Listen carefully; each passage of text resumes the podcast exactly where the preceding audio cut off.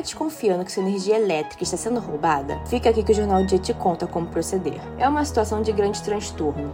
Isso porque não basta identificar apenas que a energia está sendo roubada. É preciso agir para que você não pague além do que realmente consumiu, ou seja, do que é justo. O consumidor precisa identificar se alta na conta de energia é um desvio. Essa avaliação tem que ser feita de forma justa e cautelosa, de preferência por um eletricista, para que tudo seja feito da melhor forma possível e para não ter problemas no futuro. A advogada Fernanda Pereira Machado sugere que a situação seja denunciada para a empresa de energia elétrica que irá desfazer o gato. Entre também em contato com quem está usando sua energia e cobre a diferença da conta de luz que virá em sua fatura. Se isso não ocorrer, você poderá fazer através de uma ação judicial própria no juizado especial civil, mas lembre-se, precisa de um laudo de constatação da Companhia de Energia Elétrica. Saiba mais em odia.com.br.